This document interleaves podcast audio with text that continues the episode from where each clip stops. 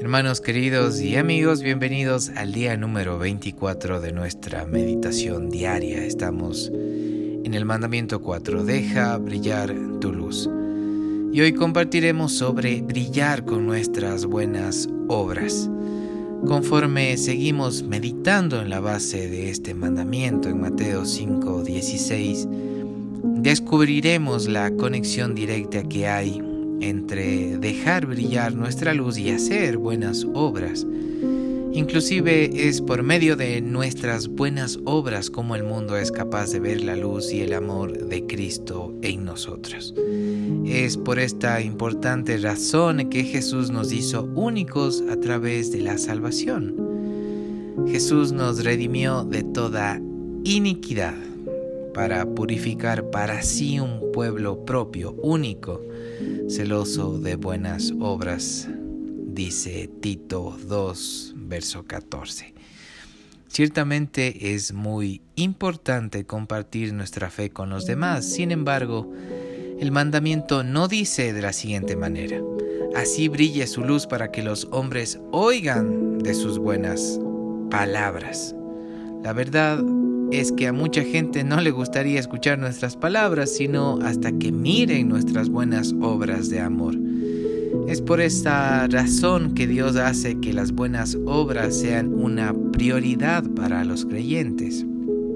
Palabra fiel es esta, y en estas cosas quiero que insistan con firmeza, para que los que creen en Dios procuren ocuparse en buenas obras, dice Tito 3.8. En Hebreos 10:24 dice lo siguiente, y considerémonos unos a otros para estimularnos al amor y a las buenas obras. Y Primera de Pedro 2:12 dice lo siguiente, manteniendo buena nuestra manera de vivir entre los gentiles, para que en lo que murmuran de ustedes como de malhechores glorifiquen a Dios en el día de la visitación al considerar sus buenas obras. Una buena obra es suplir la necesidad en la vida de alguien más, de tal modo que esa persona dé gloria a Dios. Este sabio consejo les compartimos hoy.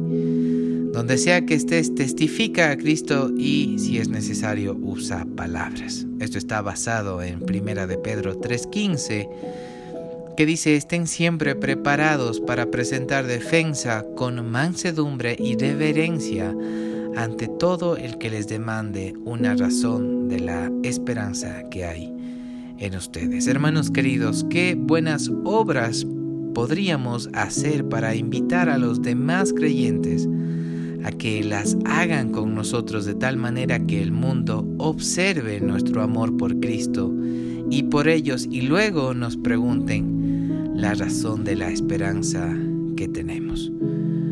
Pongamos nuestra fe en práctica y así dejemos brillar nuestra luz para que más personas lleguen al conocimiento de Cristo. Que la paz, el gozo del Señor esté con ustedes. Nos encontraremos el día de mañana.